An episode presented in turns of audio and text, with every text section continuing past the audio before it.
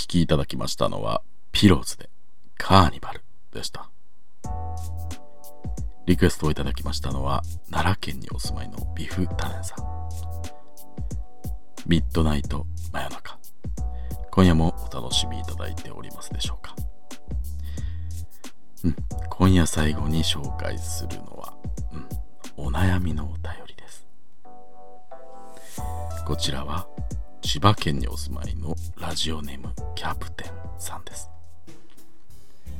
ご飯もりもり丸さんこんばんみない。こんばんみない。今私には悩みがあった。うん。あの旅行っていうか例えば出張の時とかにたまに聞く言葉として顎足枕って言葉がありますよね。うん。えー、年配の方がたまに言うイメージなんですが旅する時にかかる食事代交通費、うん、宿泊費のことを顎足枕と言いますよね、えー、食べる時に顎を使うから顎は食事代足を使って移動することから足は交通費。寝る時に使う枕で宿泊費。初めて聞いた時は何のことだか全く分かりませんでしたが面白い言い方だなと思いました、うん。えー、ただ私思ってしまったんです。とても面白い言葉なのに一つだけ気になることがあるって。顎も足も体の部位なのになんで寝る時だけ使う道具の方を言うんでしょう。それが気になってしまって、なるほど。じゃあ箸靴枕ではなぜダメなのかとかそういうことばかり考えてしまうようになって一時は眠れなくなってしまうほどでした、うん。えー、こんなことではダメだ。このままでは体を壊してしまう。そう思った私は枕の部分を体の部位に言い換えた。新しい言い方を作ってしまう。そういうことにしたんですと、えー、そこでここからが私の悩みなんですが えここからここからなんですね、うん。えー、今思いついているのが顎足頭と顎足後頭部という2つなんですが、えー、ここから決めることができなくて、うん、どちらも3つ全てが体の部位ですしえ条件は完璧に満たしているんですがそれだけにどちらかに絞りきれずこのままではまた眠れなくなってしまいそうです。ご飯もりもり丸さんどちらにするのがいいと思いますでしょうか？私の気持ちは今少し顎足後頭部の方に寄ってしまっています。ということです。そうですか。確かに不思議ですよね。枕だけ道具の方を言うってね。うん。僕もね気づきませんでした、うん、顎足頭。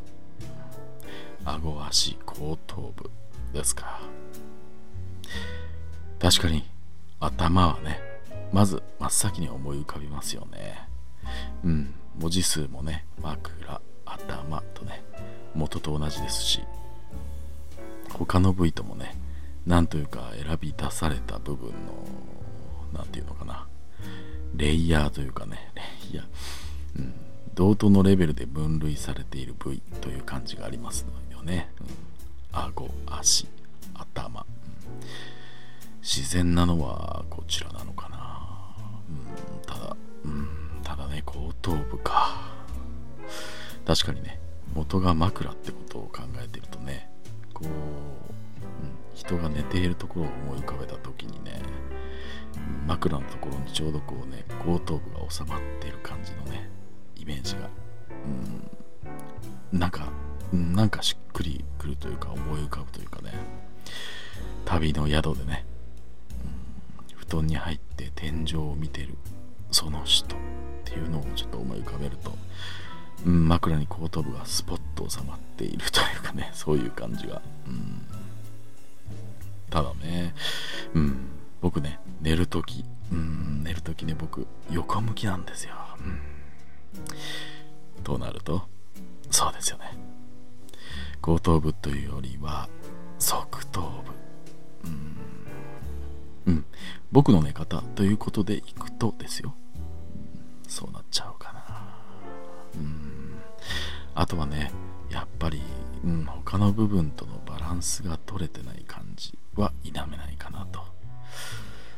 頭というものの中のね後頭部という一部分ですからね。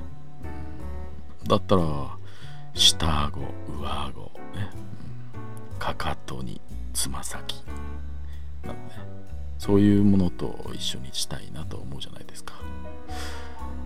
うん。悩ましいですよね。わかんないな僕も。答えが出せないのは本当に申し訳ないなと思うんですが、うん、ただ大事なのはキャプテンさんの考えですからね。もし今後頭部の方に惹かれているということであればそちらに決めてしまってもいいのかもしれません。いえもちろんまだ迷うならそれも仕方がないのかも。自分の気持ちを見つめて大事にお決めになればいい。そう思います。でもね。うん。いろいろと言いましたが本当のところはね。うん。なんていうのかな、うん、心底どうでもいいっていうのかな。うん。本当に。心の底からうんどうでもいい。僕はねそう思ってます。うん。キャプテンさんこんなにどうでもいいお悩み送っていただきありがとうございます。ではここで一曲お聴きいただきましょう。坂友えりでどっちでもいいん。